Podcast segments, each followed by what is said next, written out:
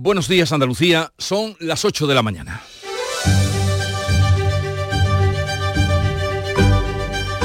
En Canal Sur Radio, La mañana de Andalucía con Jesús Vigorra.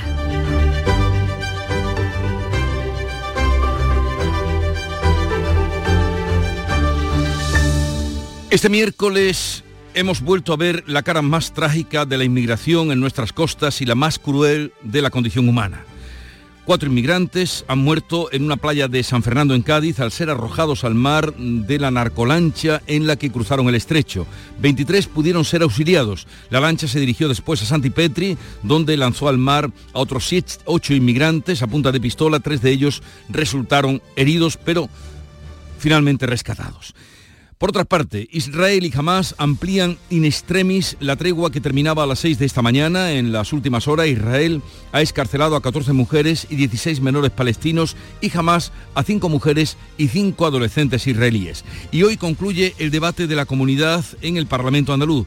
Juanma Moreno ha anunciado un plan de choque con 138 millones para reducir las listas de espera sanitarias esta legislatura y otro plan para hacer frente a la sequía pide unidad frente a las cesiones a los independentistas. El rey defiende la Constitución y una España unida en la apertura de la decimoquinta legislatura. El ministro Bolaños va a explicar hoy en Bruselas los detalles de la amnistía.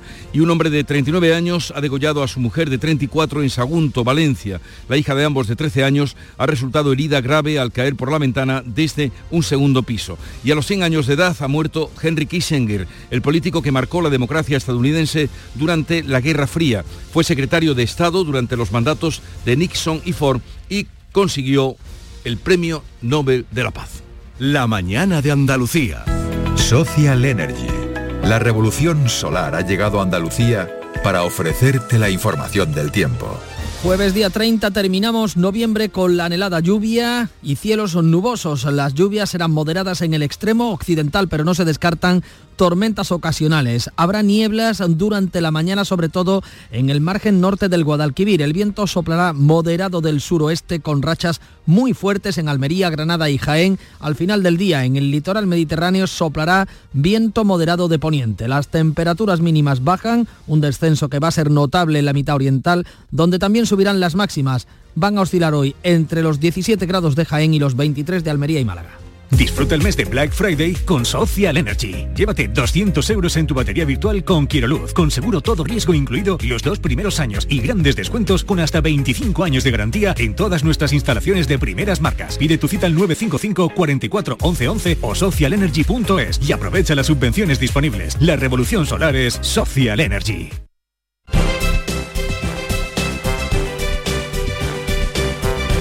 Vamos a conocer ahora el estado de las carreteras. Conectamos con la DGT. Nos atiende Lucía Andújar. Buenos días. Muy buenos días. Hasta ahora estamos pendientes de un alcance que se ha producido en Sevilla, en la A49, a su paso por Huevas del Aljarafe en dirección a Huelva. Van a encontrar también tráfico intenso en Sevilla, de entrada por esa misma A49 a la altura de Tomares. Y les pedimos precaución si circulan en Málaga por la A357 a su paso por Cártama, sentido Málaga capital, y en la A7 en Marbella en dirección a Estepone. Van a encontrar tráfico muy intenso en la entrada a Huelva por la A497 a la altura de Corrales.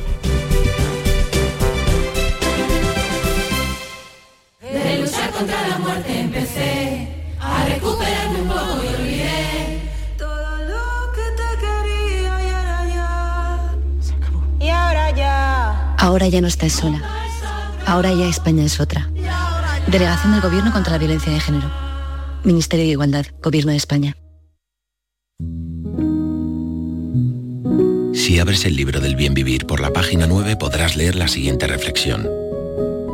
La felicidad no te la dan los metros cuadrados. La felicidad te la dan aquellos con quien los compartes. Con el cupón diario de la 11 puedes ganar hasta 500.000 euros de lunes a jueves y practicar el bien vivir. Cupón diario de la 11. Te toca bien vivir. A todos los que jugáis a la 11, bien jugado. Juega responsablemente y solo si eres mayor de edad.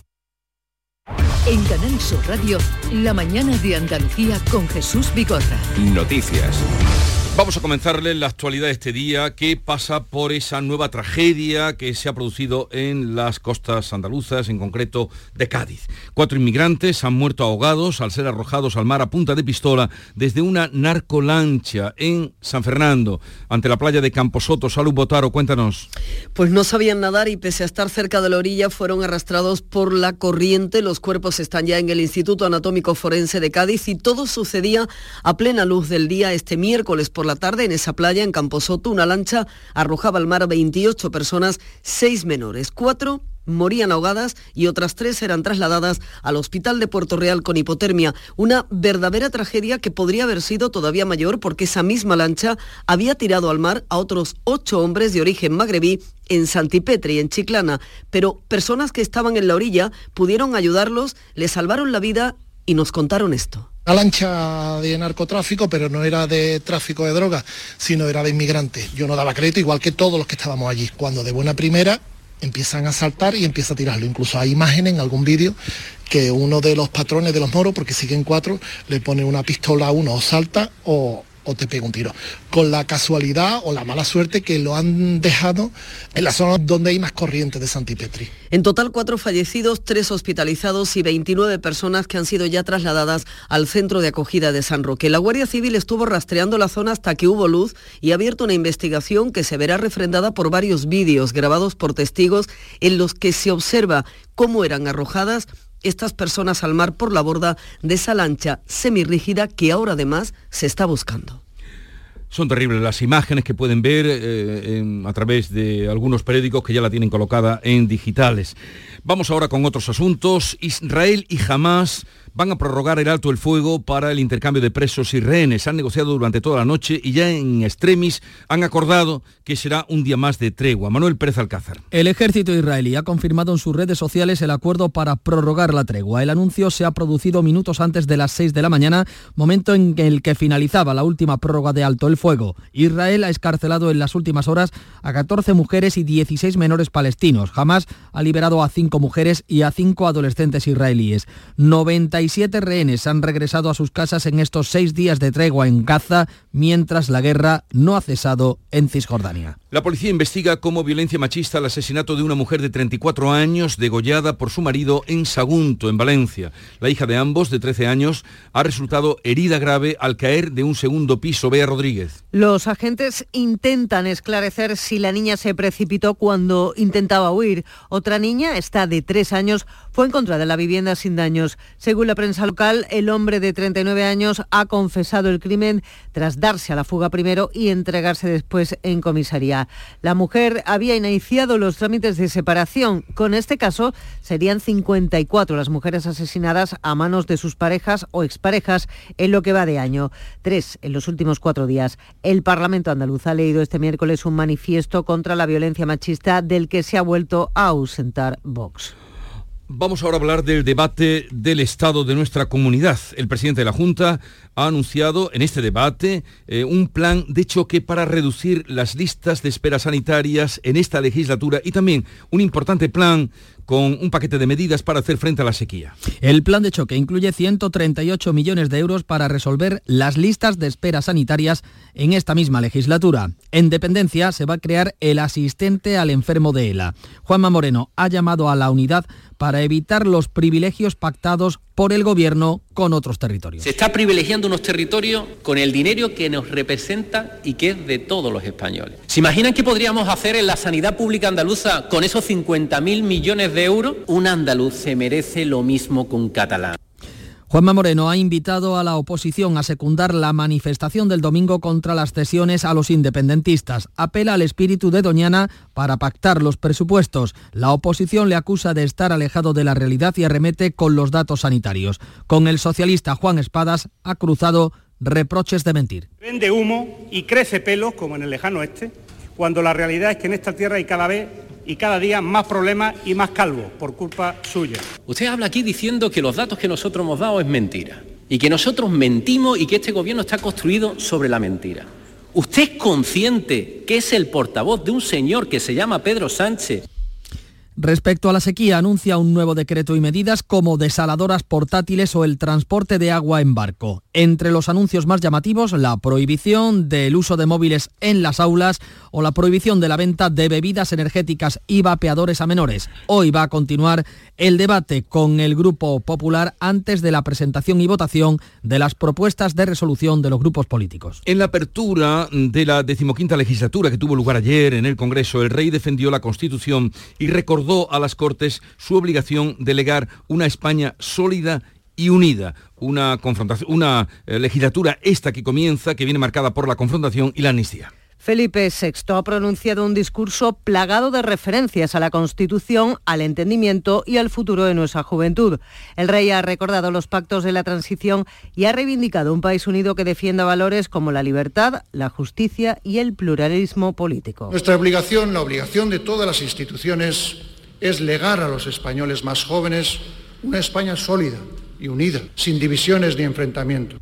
Por su parte, la presidenta del Congreso ha olvidado su posición institucional. Francina Armengol ha defendido la investidura de Pedro Sánchez y ha rechazado las críticas a la mayoría de la investidura. Partido Popular y Vox no le han aplaudido y le han acusado de hacer partidismo. El ministro de la Presidencia y Justicia, Felipe Bolaños, va a explicar hoy en Bruselas los detalles de la ley de la amnistía para tratar de calmar las dudas que tienen en la Comisión Europea. Félix Bolaños se va a reunir con la vicepresidenta de la Comisión encargada de Estado de Derecho, Vera Jourova, y con el comisario de Justicia, Didier Reinders, que ya ha advertido que la Comisión va a estudiar atentamente la norma hasta que quede definitivamente aprobada en el Congreso de los Diputados. El Comité Europeo de las Regiones ha rechazado este miércoles una propuesta de los presidentes autonómicos del Partido Popular para que la Unión Europea prohíba la amnistía a condenados por los delitos de corrupción como los del Prusés. PSOE y Junts se van a reunir este sábado en Suiza con el mediador internacional que de momento no se conoce ni se sabe la identidad, quién va a ser. Puigdemont acudirá a la cita después de haber amenazado a Pedro Sánchez con apoyar una moción de censura si no cumple lo acordado. El líder del PP, Alberto Núñez Feijo, lo rechaza y recuerda la mofa de Sánchez. Creo que lo expliqué, a pesar de la carcajada del señor Sánchez. Yo pude gobernar eh, con Junts, pero no podía aceptar las condiciones de Junts porque son ilegales. No he cambiado de posición. Polémica en el Consejo General del Poder Judicial que prevé pronunciarse hoy sobre la renovación de Álvaro García Ortiz para el cargo de fiscal general del Estado. El vocal conservador Venceslao Olea ha pedido que se excluya este asunto del orden del día. Considera que la inclusión en el Pleno es irregular porque el reglamento establece que es el orden del día el que se debe de fijar y debe de hacerse con tres días de antelación. El presidente suplente del Consejo, Vicente Aguilarte, ha rechazado esta petición y avanza que la designación de García Ortiz como fiscal general del Estado se va a ver hoy en el Pleno, lo que anticipa un conflicto en el debate. Por otro lado, el Consejo ha aplazado pronunciarse sobre el amparo solicitado por el juez de la Audiencia Nacional, García Castellón, por las acusaciones que ha recibido de los independentistas eh, por interferir, le han dicho, en los pactos de investidura. El órgano de gobierno de los jueces va a esperar hasta que el Supremo decida si asume la causa del tsunami democrático. La ministra de Trabajo, Yolanda Díaz, ha citado hoy, para esta tarde, a la patronal y a los sindicatos para negociar la subida del salario mínimo con distancia, que la hay ahora mismo, en los puntos de partida. Una subida que toma como base la revalorización, el IPC del IPC interanual, que este miércoles ha quedado provisionalmente en el 3,8%. Con ese dato, el salario subiría a 1.200 euros desde los 1.080 actuales. La reunión de hoy parte con discrepancias. Las patronales proponen que se fije una subida del 3% por debajo de la inflación. Por contra, objetivo tanto del Gobierno como de los sindicatos es situar el salario mínimo interprofesional en el 60% del salario medio.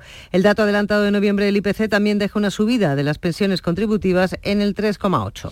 Otra cita importante en el mundo laboral, Telefónica ha citado a los sindicatos para negociar el ERE que puede afectar a unos 2.500 empleados en toda España. Aquí en Andalucía serían 600. La empresa va a explicar hoy los términos y el alcance del recorte de plantilla. En este caso y tras las últimas modificaciones legales, el ERE no va a suponer ningún tipo de coste para el Estado ni tendrá que ser autorizado por el Gobierno a diferencia de los que la operadora llevó a cabo en 2011.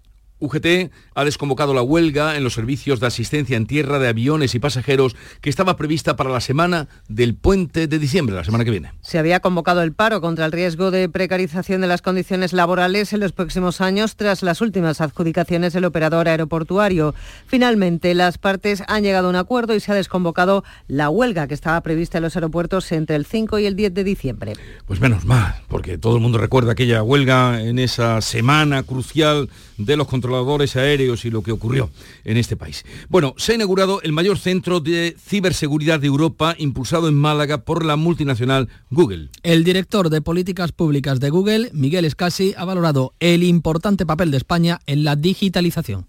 Con una agenda digital exitosa, desplegada, con más de 20.000 millones y también siendo ya España la economía más importante en Europa en materia de digitalización. El Centro Internacional para Ciberseguridad en Europa, Oriente Medio y África va a compartir también conocimiento y va a desarrollar nuevos productos para combatir las nuevas amenazas. Hoy comienza en Dubái la COP28, que es la conferencia del clima que va a reunir en los Emiratos Árabes Unidos a cerca de 200 países. Cada participante informará de su grado de cumplimiento del Acuerdo de París en 2015 para limitar a un grado y medio el incremento térmico del final de siglo. La cita está envuelta en polémica por celebrarse en un país petrolero. La semana que viene asistirán el presidente de la Junta y la ministra de Transición Ecológica que acaban de firmar el pacto por Doñana. Investigadores del Observatorio Almeriense de Calar Alto han localizado una peculiar familia de planetas orbitando. ¿Qué han visto, María Jesús Recio? Seis planetas en órbita alrededor de una estrella similar al Sol llamada HD 110067.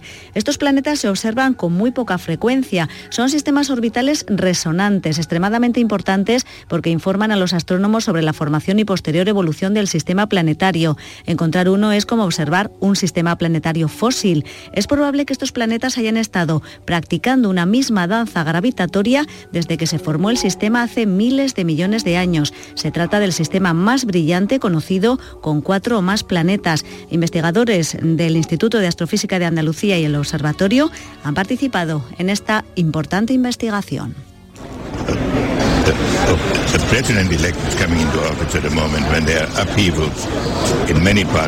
Estamos escuchando la voz de Henry Kissinger, que ha muerto a los 100 años de edad en Connecticut, eh, un político que marcó la diplomacia norteamericana durante la Guerra Fría. Fue secretario de Estado, el equivalente a ministro de Exteriores, durante dos mandatos y recibió el Premio Nobel de la Paz por sus negociaciones para acabar con la guerra de Vietnam, pero también se le recordará por su respaldo a las dictaduras de Argentina, Chile y España. Incluso fue acusado de cometer crímenes de guerra. Ha fallecido en su casa de Connecticut. La mañana de Andalucía.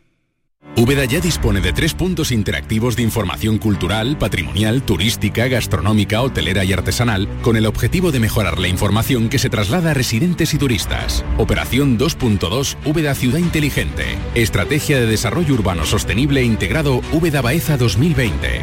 Proyecto cofinanciado al 80% por el Fondo Europeo de Desarrollo Regional.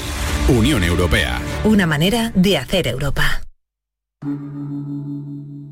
Montepío, ¿en qué podemos ayudarle? Inicio en breve mis vacaciones y antes me gustaría hacerme una revisión médica. No se preocupe, lo tiene cubierto. Puede concertar la cita con su médico por teléfono a través de nuestra web, con la garantía de Adeslas, entidad reaseguradora de los productos de salud de Montepío. Visite montepíoconductores.com. Montepío, lo tiene cubierto. Vamos con las claves del día. Clave eh, política, lo primero, Manuel Pérez Alcázar. Pues como diría López de Paz, la tensión está hoy estable, aunque España, capital Bruselas, porque el ministro de la Presidencia, Bolaños, va a explicar el proyecto de ley de amnistía para tratar de tranquilizar a las autoridades comunitarias. Sin embargo, el sábado la capital de España se traslada a Ginebra, a Suiza, Jesús, porque allí se va a reunir Junts con el Partido Socialista. Lo van a hacer con verificador internacional del que no han querido dar la identidad. Y eso a pesar de que Puigdemont ha amenazado en las últimas horas con eh, apoyar una moción de censura contra Pedro Sánchez en caso de que no se cumplan los acuerdos. Aquí en Andalucía lo político viene por el debate del estado de la comunidad y veremos si habrá un segundo capítulo de lo que Juanma Moreno ha llamado el espíritu de Doñana. ¿Cómo lo podremos ver? Pues con las propuestas de resolución, a ver si hay alguna aprobada a la oposición. ¿Y la clave económica brevemente dónde estaría? El salario mínimo interprofesional que hoy van a negociar el gobierno, sindicatos y empresarios con serias discrepancias sobre lo que debe de subirse. Del ámbito internacional que destacamos, Bea Rodríguez. venimos contando y comienza en Dubái la COP28, la Cumbre de Naciones Unidas sobre el cambio climático. Lo hacen Emiratos Árabes, uno de los grandes exportadores de petróleo. Y eh, según leemos, por ejemplo, en el diario Le muchas críticas. ¿eh? Dice, mientras el país petrolero acoge la COP28, una empresa emiratía ha firmado acuerdos con Libera, Tanzania, Zambia y Zimbabue para comprarle sus tasas de emisiones. ¿Cómo te quedas? Pues mm, pendiente de lo que vaya a pasar. La noticia deportiva del día, Nuria. El Betis se juega hoy dejar sellado el pase a los octavos de la Liga Europa. Para ello tienen que ganar al Esparta de Praga, la capital checa, y en el otro partido el Rangers tiene que perder o empatar con el Aris de Limasol. Pellegrini ha confirmado que Fekir volverá al once titular nueve meses después de su grave lesión. Vámonos a Praga. Atentos. En la mañana de Andalucía de Canal Sur Radio, las noticias de Sevilla con Antonio Catoni. Buenos días, le ponemos este jueves fin a noviembre con lluvias y también con sucesos. Una nueva agresión a un profesional de la sanidad, en esta ocasión en el Centro de Salud de los Palacios y Villafranca. La sanitaria que iba a coger una vía a una paciente que necesitaba atención, atención urgente fue amenazada por un familiar de esta. Por otra parte, la Guardia Civil ha detenido a 12 personas por la agresión a un hombre y al padre de este en una fiesta de Halloween en la Puebla del Río el pasado 1 de noviembre. Con estas detenciones se pone fin a la investigación. También en portada la pésima actuación del Sevilla que se despide de la Liga de Campeones tras caer ante el PSV y una magnífica noticia sobre todo para una persona, para un sevillano, un ciudadano creemos que de Marina del Alcor, porque es eh, de allí la, mm, em, eh, el establecimiento donde se ha sellado un, eh, un abonoloto. Le han tocado casi 2 millones de euros. Es uno de los mayores premios de la historia del abonoloto. A esta hora vamos a conocer cómo se circula en las carreteras de Sevilla y su provincia, con especial atención a un accidente que tiene lugar en la S30 que puede estar provocando en estos momentos retenciones. María José Molina, buenos días. Buenos días, Antonio. Así es, se trata de un accidente en el que se han visto implicados cinco vehículos. En principio nos en el 112 que no hay personas heridas. Ha sido en la carretera, en la C30, a la altura del polígono de la carretera amarilla, eh, eh, a la altura de Sola Rica. Hay dos kilómetros de, re- de retenciones a esta hora y se está afectando, se está viendo afectada también la A4 que llega desde eh, Madrid. Hay otro accidente en la A49 a la altura de Huevar y hay tres kilómetros de retenciones en la entrada a Sevilla. Un kilómetro en la subida al Centenario sentido Cádiz y otro kilómetro sentido Huelva. Hay dos kilómetros también en la entrada por el puente del Alamillo y es intenso en la mayoría de las entradas a la ciudad. Como decíamos, este jueves tenemos lluvias que pueden llegar a ser ocasionalmente moderadas. Temperaturas mínimas en ascenso y las máximas con po- pocos cambios. 19 grados vamos a alcanzar en Morón de la Frontera, 21 en Lebrija y Écija. 1 menos 20 en Sevilla, donde ahora tenemos 16 grados. Enseguida desarrollamos estos y otros asuntos. Realiza Marcos Barón.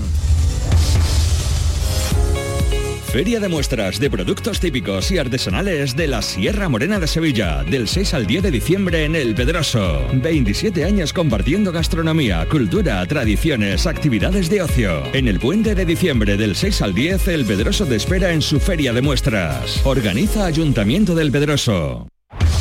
En Canal Sur Radio, las noticias de Sevilla.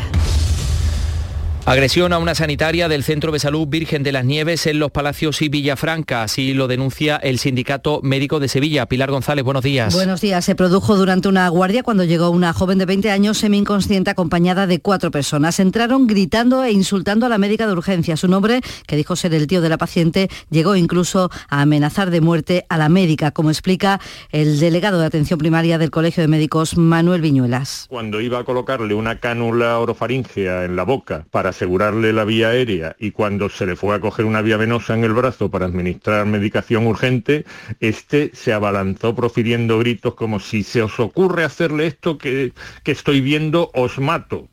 El agresor se dio a la fuga cuando llegó la Guardia Civil. A este respecto, el presidente de la Junta de Andalucía anunciaba este miércoles en el debate de Estado de la Comunidad el inicio del trámite de una ley contra las agresiones a sanitarios. Más de suceso, la Guardia Civil ha detenido a 12 personas, investiga a otras dos por la brutal agresión que les contábamos aquí en Canal Sur Radio el pasado 1 de noviembre. Un padre y su hijo durante la noche de las fiestas de Halloween en el municipio eh, sevillano de la Puebla del Río, pues eran agredidos por una multitud. Culmina así una investigación policial que se ha desarrollado en dos fases, Pilar. En la primera fase los agentes detuvieron a nueve personas y un investigado. Los demás arrestos se han practicado ahora, todos ellos por supuestos delitos de homicidio en grado de tentativa y de lesiones graves. Las agresiones se produjeron en la madrugada del 1 de noviembre, cuando el joven de 20 años fue agredido por un grupo de cinco personas en una fiesta de Halloween, las mismas que golpearon al padre que acudió en su auxilio. Cuando iban de vuelta a casa, fueron sorprendidos por un grupo más numeroso provisto de palos, botellas y un arma blanca. Las víctimas tuvieron que ser hospitalizadas con lesiones graves. Por otra parte, el Tribunal Superior de Justicia de Andalucía ha confirmado de manera íntegra la sentencia de la Audiencia de Sevilla que condenaba 38 años de cárcel a una mujer de nacionalidad brasileña acusada de asesinar a dos vecinos de dos hermanas, vecinos con los que discutía constantemente. Hace tres años los atropelló varias veces y los acuchilló hasta la muerte.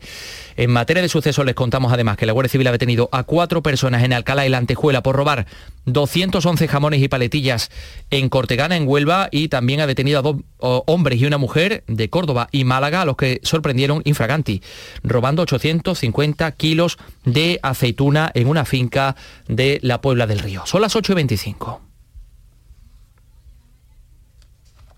Viaja a Praga con Canal Sur Radio.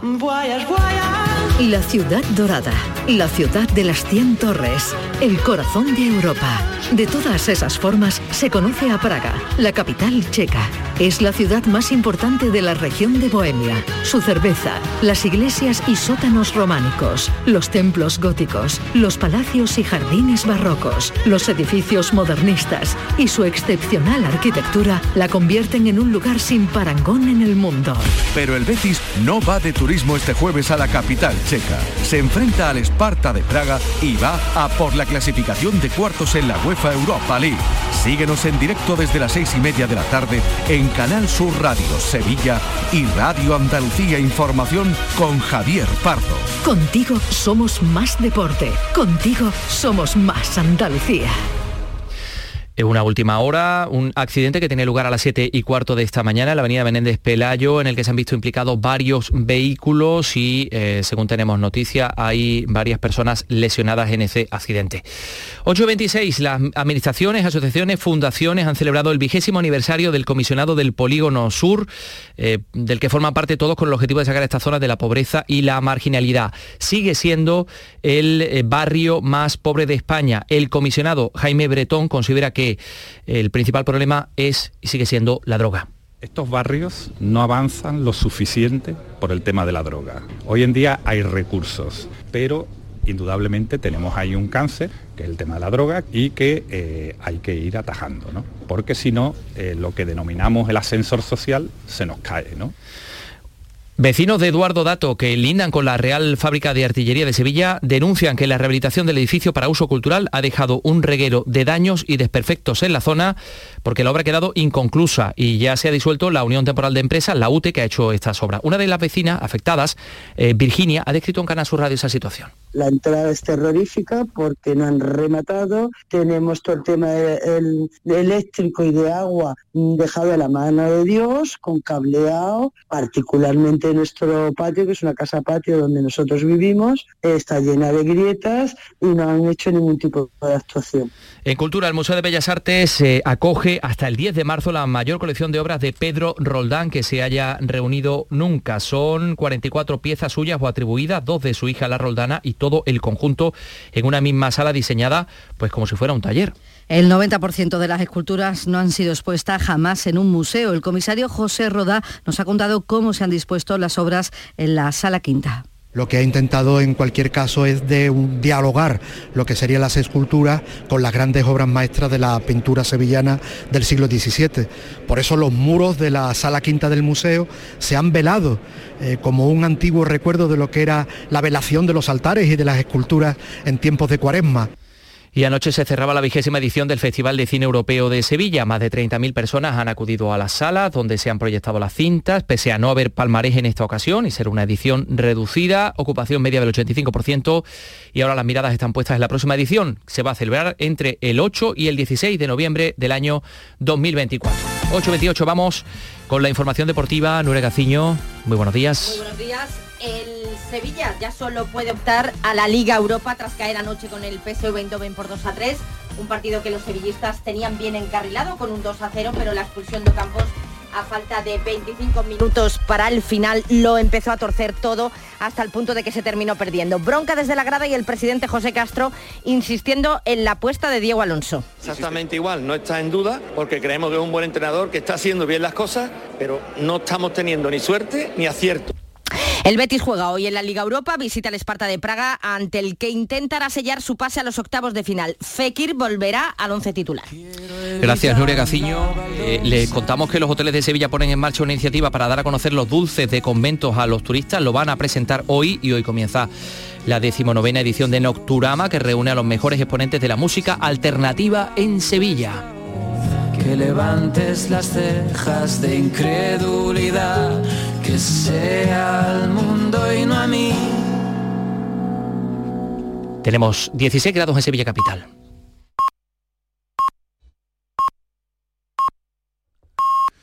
Andalucía son las ocho y media de la mañana.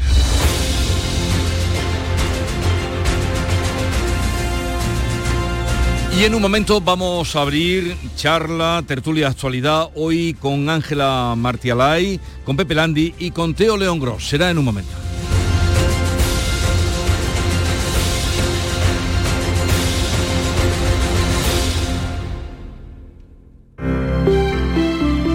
Buenos días. En el sorteo del cupón diario celebrado ayer, el número premiado ha sido 27.123 27123. Serie 49 49.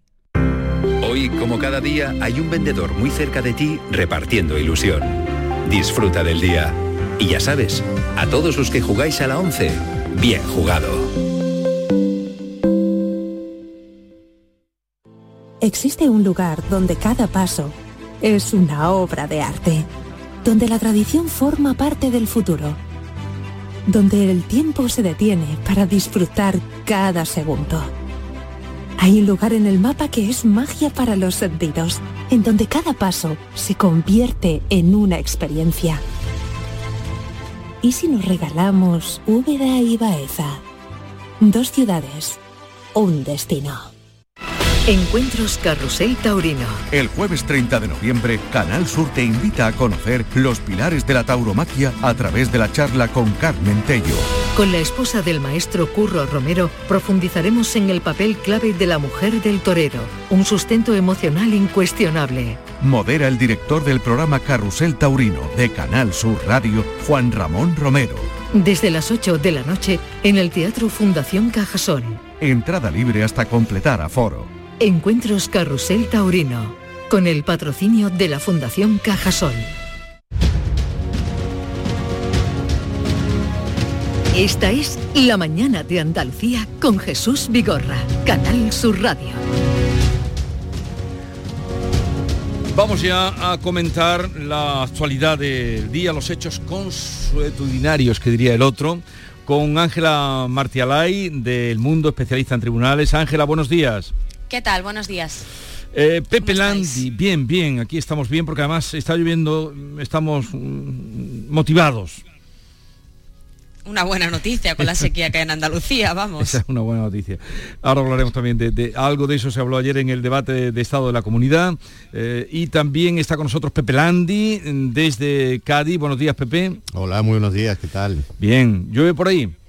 Llueve, llueve, menos de lo que deseamos, esperamos, ansiamos todos. Ayer cayó algo, hoy otro poquito parece. Bueno, a ver, a ver si encadenamos unos cuantos días, que hacen muchísima falta. Y aquí a mi vera, en La Cartuja, donde están los estudios de Canal Sur Radio, eh, Teo León Gros, buenos días Teo. ¿Qué tal? Muy buenos días. Ya tu llegada me demuestra que está lloviendo algo. Llueve, sí, eh, llueve poco y, no solamente es que, eh, es que esta lluvia no vaya a llenar ningún pantano, es que incluso aunque lloviera así todos los días, eh, seguiríamos en sequía. O sea mm. que, es una... La lluvia está muy bien, es absolutamente necesaria, hay que celebrarla cuando está ahí, como decía Pepe, pero ya te digo que, que no nos va a sacar de la sequía. Eh, hablaremos de eso porque en el debate del Estado de la Comunidad se habló, se planteó también un paquete de medidas, pero lo primero eh, que hoy eh, quiero contrastar con vosotros y con los oyentes es esa cara trágica de la inmigración muy cercana a nosotros en las costas de, Cádiz, en concreto en la costa de San Fernando, y, y también esa, por otro lado, la cara trágica y la, cara más terrible de la condición humana, porque eh, desde la narcolancha fueron mm, obligados a arrojarse al mar gente que no sabía nadar, cuatro muertos, cuatro inmigrantes ahogados y tres heridos que fueron en, Chiclana. Sí, eh, decías tú los hechos consuetudinarios. Eh, estos son los hechos consuetudinarios que acontecen no en la rúa, sino en el mar. Pero son hechos consuetudinarios. ¿Cuál es la diferencia esta vez con otras? Que lo hemos visto en un vídeo y ojos que sí ven, corazón que se estremece. Eh, y esa es, evidentemente, esa es la diferencia. Esto sucede constantemente, el Mediterráneo es un largo camposanto azul, es un fin, es una fosa común eh, desoladora y, esta vez lo hemos visto. Y cuando lo ves, pues es, eh, es terrible. Desde luego la conciencia humana debería bastar para, eh, ante los datos, ante el conocimiento, debería bastar para, para sentir un compromiso con algo que es absolutamente intolerable. Pero insisto, una vez que lo ves, eh, eh, te parte el alma. ¿no? y, es lo que pasó ayer, esa imagen de... Luego además, cómo se, echaron al mar algunos gaditanos a tratar de salvarles la vida y en algunos casos lo consiguieron, en otros están hospitalizados, en otros fue imposible. Y, bueno, pues ahí tienes la cara y la cruz también, ¿no? Y sus relatos eh, de lo que se encontraban, eh, el estado en el que estaban, pues evidentemente añade también otros matices. En fin, eh, yo creo que mm, además del aldabonazo en las conciencias, que es importante, em, pues esto debería de servir una vez más para recordar la realidad cotidiana en el mar entre África y Europa, en este caso es la costa, en la costa andaluza, pero podría ser la costa italiana, la costa griega, son. Eh, y, que eh, entiendo que en los debates políticos hay otras cosas que, son eh, importantísimas, no se trata de elegir, pero este tema no puede desaparecer del centro del debate público. esa es, esa es una de las tragedias dentro de, la tragedia principal, de la barbarie criminal que supone el, tráfico diario de, de, vidas desesperadas, es que nos acostumbremos y que, y que olvidemos que esto que ayer hemos visto, como decía Teodoro, con una especie de, de, bofetón que nos ha dado a todos de, realidad, sucede todos los días, sucede todos los días y no somos conscientes o sucede muchos días y no somos conscientes de los que se hunden por el camino, de los que llegan y desembarcan de forma más o menos discreta y, no, olvidamos que, hay gente muriendo todos los días por tal de huir de algún tipo de infierno en la tierra, ya sea provocado por una guerra, por una hambruna, por una falta de, de futuro absoluta. Y lo que, lo que ayer también queda demostrado es la impunidad un poco vergonzosa para todos con las que actúan estas, estas mafias. O sea, Mm, a punta de pistola en pleno día, no sé si a dos kilómetros los que conozcáis de esta zona de la costa de, pues no sé, a dos kilómetros de un centro comercial, mm, a, dos kilómetros de una población con mm, más de 100.000 habitantes, casi 100.000 habitantes como San Fernando, a plena luz del día, eh, pistola en mano, venga al agua. Sí, bueno, es que estamos, estamos tratando de auténticas jaurías de criminales. La Unión Europea unas horas antes el mismo día, unas horas antes, había solicitado a varios gobiernos endurecer hasta incluso hasta doblar las penas que se aplican ahora a los mm, traficantes de personas, a este tipo de tipo de mafias que no sé si habría que, dar un paso más e ir a interceptarlas al mar, porque eh, este tipo de, actuaciones revelan la, crueldad extrema con la que actúan, eh, bueno, la que actúan durante el tránsito por África, en el, em, en el embarque eh, para cruzar el Mediterráneo, o el estrecho, en este caso, por el Atlántico, o a Canarias, da igual la vía y da igual que sea por tierra, por mar, y, bueno, las violaciones que sufren las mujeres que lo intentan, los menores, eh, a punta de pistola, es que me parece una, una barbaridad criminal que que, no podemos dar por los días que no lo vemos y los días que no lo oímos, no, no, podemos, no podemos creer que no existe porque está ahí a diario. Eh, yo creo que, es, verdad que el vídeo es espeluznante, que es algo que, sucede mm, por desgracia, de, forma demasiado habitual en nuestras costas, pero yo no sé si siempre eh, le damos la importancia al tema que merece. Hemos tenido este año récord de, migrantes llegando, por ejemplo, a Canarias y yo he echado en falta que este asunto centrara la agenda política del país. Eh, es verdad que, el problema de la migración no es solamente un problema en España, como han dicho los mm. compañeros, y que tiene que haber una política europea eh, común. La hay, pero yo creo que es insuficiente porque al final hay territorios como Canarias, como Lampedusa, que siempre son los que reciben un mayor número de, migrantes y no siempre se les da una salida lo digna que debería ser. Eh, pero es cierto que, el vídeo de ayer muestra toda la, cruda realidad que viven esas personas y la desesperación. Llegan, los, el último modus operandi que, tienen estas, estas mafias son eh, en unos eh, pateras taxi, como le llaman, eh, que son para cuando hay condiciones meteorológicas buenas dentro del mar, no en un día de temporal como el que había ayer, a punta de cuchillo para que saltaran sin saber nadar y dándose la vuelta corriendo.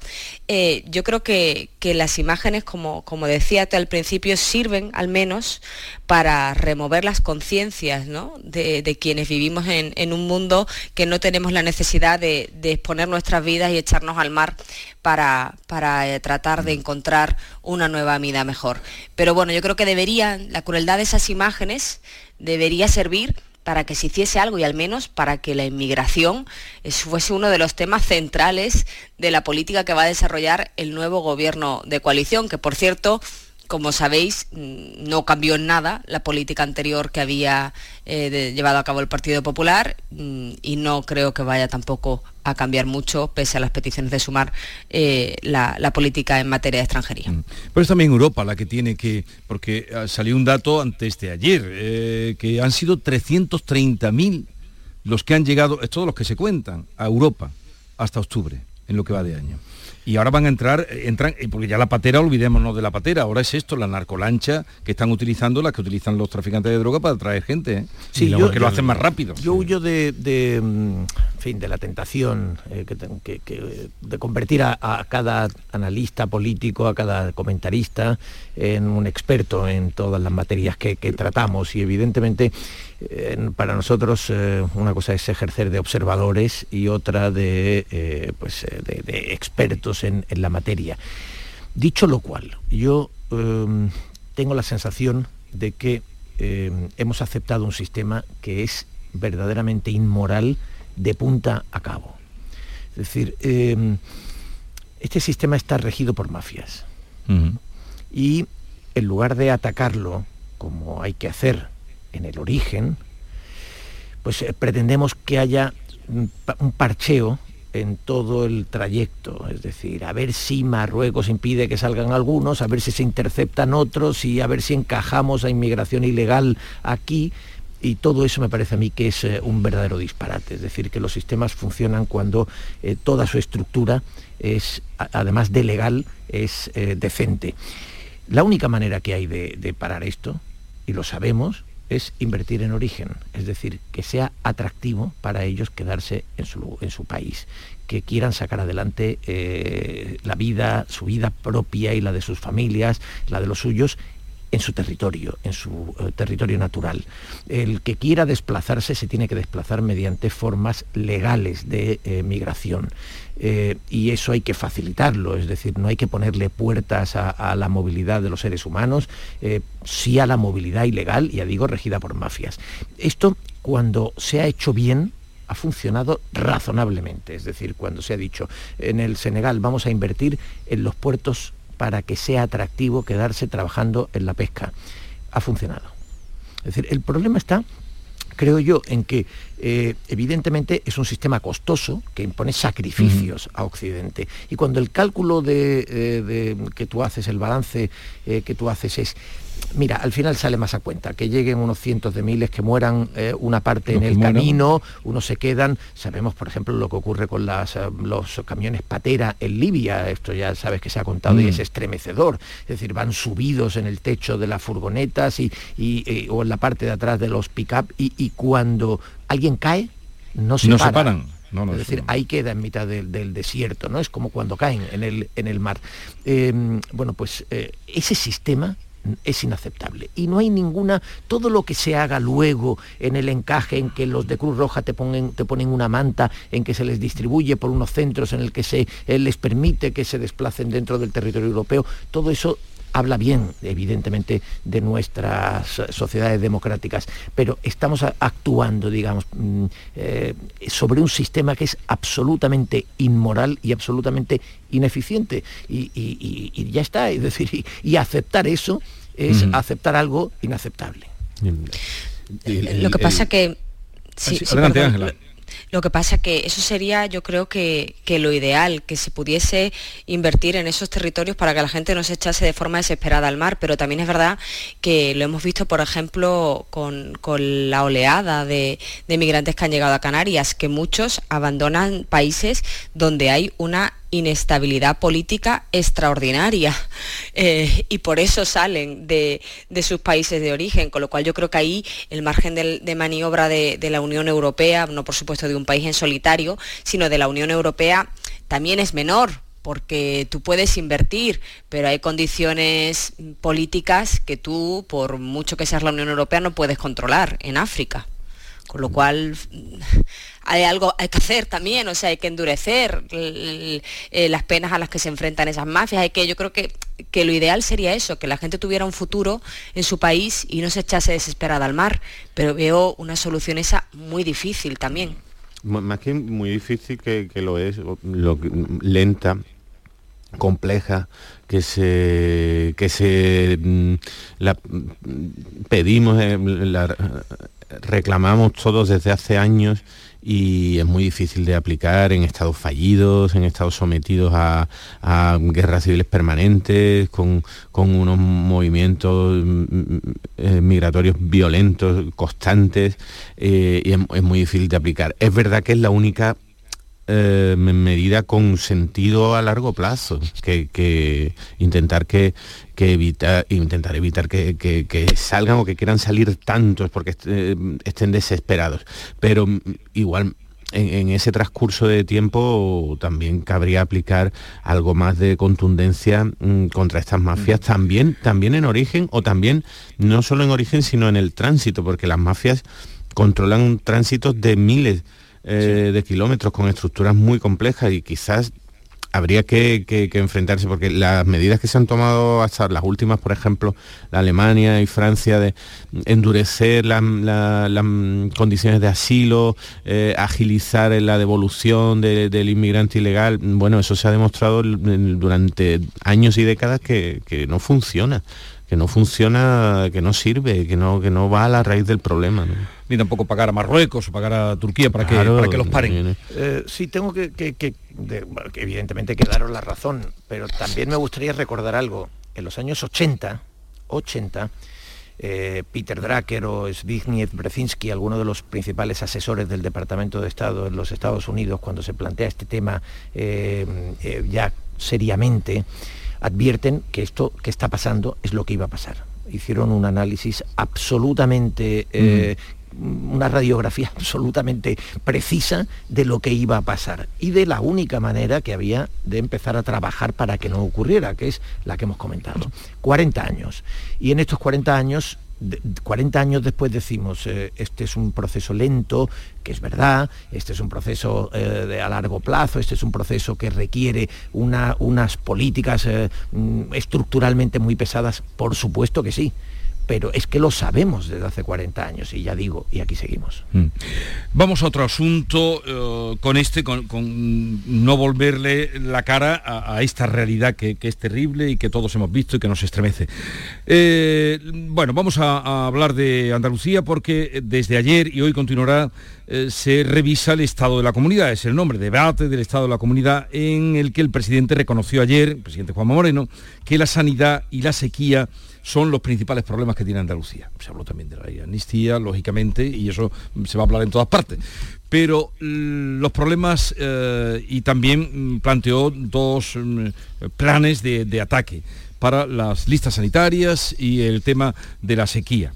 Eh, no sé cómo veis esta, a ver, em, Pepe, eh, Ángela, contarle a Ángela que también no, hoy está enterado todo el mundo de todo, pero los que estamos aquí en Andalucía quizás estamos más pendientes. Un más, claro que sí. con alivio, yo, yo recibí la primera jornada, la, impresión un poco general con alivio, con algo parecido a una reconciliación con la figura del presidente Moreno y, de, y del Parlamento, porque hemos llegado a una situación mm, tal eh, que los ciudadanos cuando vemos que un dirigente público reconoce un problema, que lo admite, que asume parte de su responsabilidad, es una reconciliación parcial y un alivio parcial, porque en fin, lo, lo rodeó de toda esta polémica inacabable de, de, la política territorial en, España, pero admitir, reconocer que la sanidad me, quita el sueño, que tenemos un grave problema, eh, asumirlo de, forma directa, responsable, mm,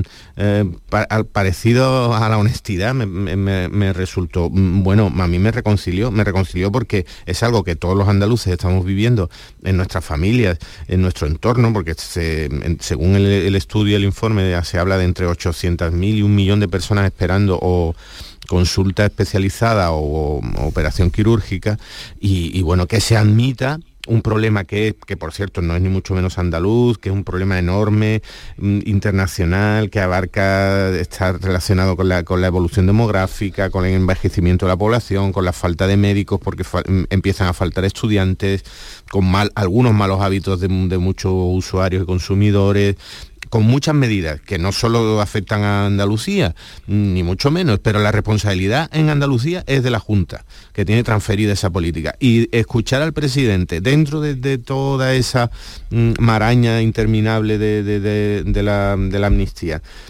y de la política territorial. decir, tenemos un problema, me quita el sueño, mm, hay que sentarse a ver este plan de choque, estas medidas, a mí me por lo menos me, alivió. No sé si debería ser la norma y lo, habitual, pero como creo que no lo es, pues me, reconcilió bastante. ¿Qué esperanza? Em, de que esto pueda arreglarse, bueno, pueda arreglarse, pueda empezar a arreglarse, ¿no? A ver, la primera desde luego es decir tenemos un problema como no se solucionan, antes hablábamos de esto mismo, ¿no? Como no se solucionan, desde luego es eh, negando la existencia del problema. La semana pasada la consejera dijo dos veces que las listas de espera lo que demuestran es que la sanidad funciona bien. Eh, decíamos, esto no es un argumento aceptable.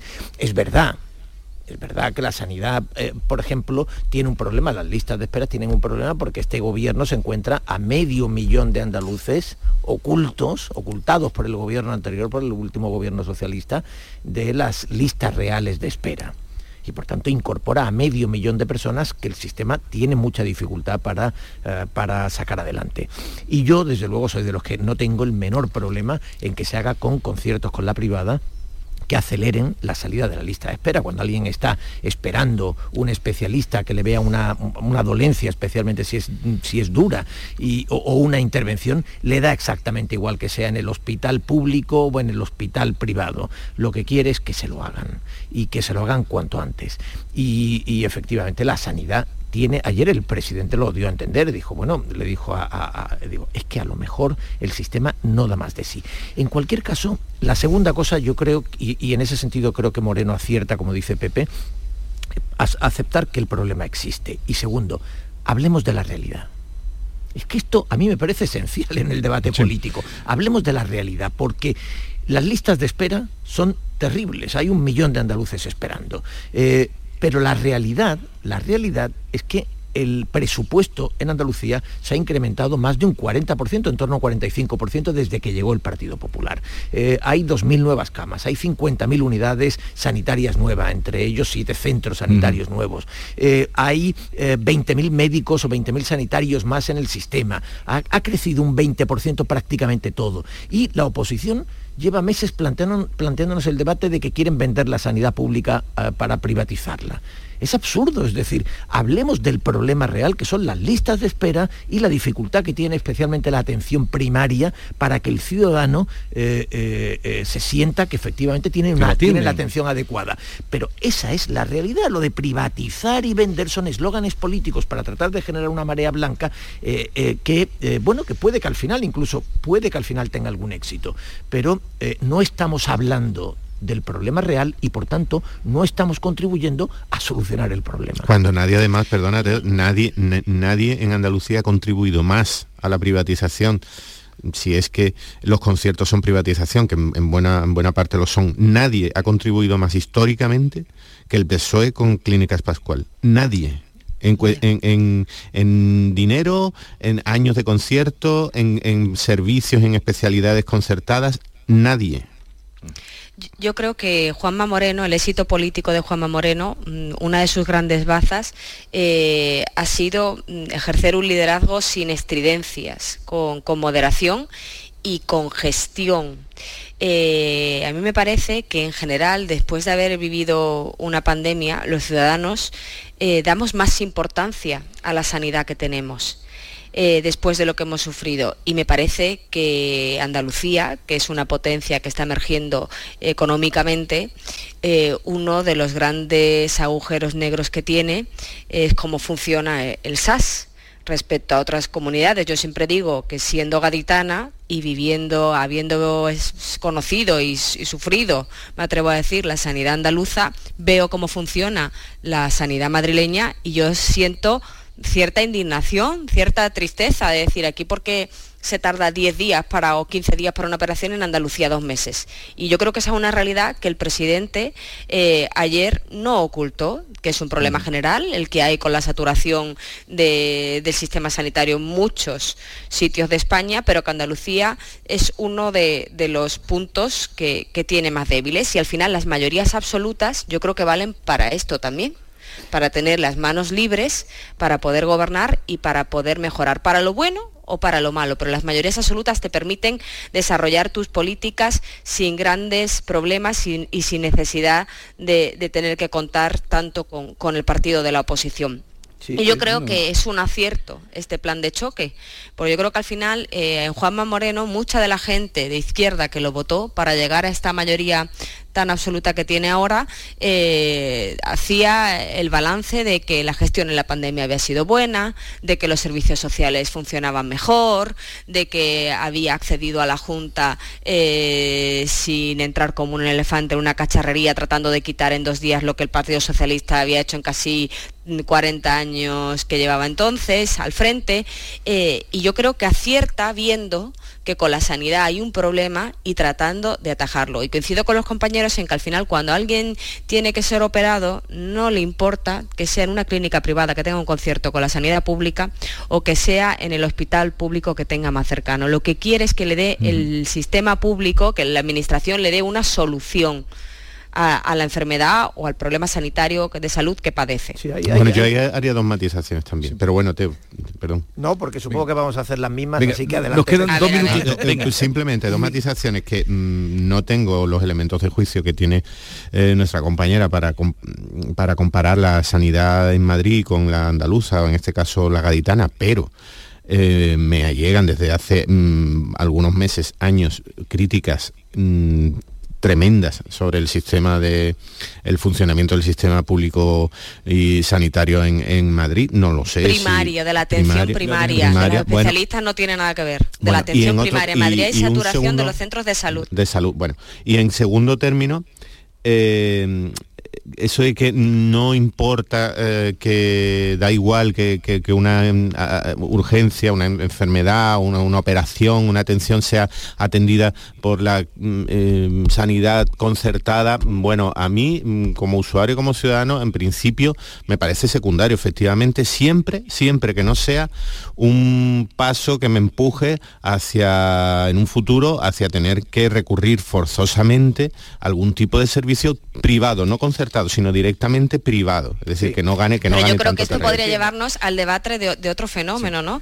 ¿Cuánta gente se ha hecho seguro privado en España después de la pandemia? Ves las cifras. Quiero decir, es que es que hay saturación, de los seguros privados por cómo funcionaban las sanidades públicas en, todas las autonomías. En cualquier caso, en cualquier caso al margen de, decir, evidentemente la comparación de Madrid y Andalucía, yo también iba, iba a hacer algún matiz ahí, Pepe, de un modo semejante. Es decir, Andalucía, Madrid es la comunidad más rica que hay en España, punto uno, y Andalucía es una comunidad que no está más bien en el furgón de cola eh, entre las comunidades con, menos potencia económica. Y segundo, Andalucía es un territorio complejísimo, enorme, con eh, una población eh, muy grande, pero muy dispersa, con zonas despobladas, no es Castilla y León, pero sí con, grandes zonas despobladas, a las que evidentemente dar atención sanitaria es diferente de hacerlo en la Comunidad de Madrid. Por eso digo que como comparación no son exactamente homogéneas. Pero en cualquier caso, yo, eh, en fin, eh, creo que estamos de acuerdo. Es que, es que algunos matices al final nos lleva a que parezca que hay diferencias donde me parece que hay eh, más coincidencia. los conciertos con la sanidad privada son eh, la consecuencia de que en el servicio de la sanidad pública tiene límites. Ahora mismo está colapsado. Tiene límites, además, es decir, y, en este momento, ante una situación de colapso, lo que hay que hacer efectivamente es desatascarlo. Yo creo que hay, pretender hacer un debate ideológico de lo que es eh, la necesidad estructural de aliviar el servicio es... Eh, no, ahora lo que hay son 120 días que lo ha reconocido aquí la consejera cuando ha venido y ahora a partir de ese análisis a ver qué pasa a partir de aquí. Llegamos a las 9 de la mañana.